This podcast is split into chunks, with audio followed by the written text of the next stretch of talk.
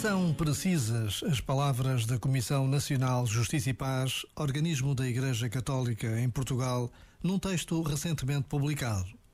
O poder local é o que mais próximo está das pessoas e dos problemas concretos que marcam o seu cotidiano.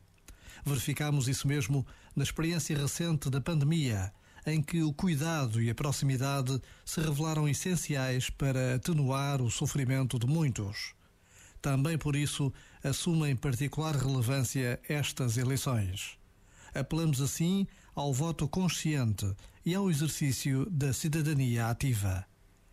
Por vezes, basta a pausa de um minuto para nos interrogarmos sobre o que queremos fazer e o que Deus espera de cada um.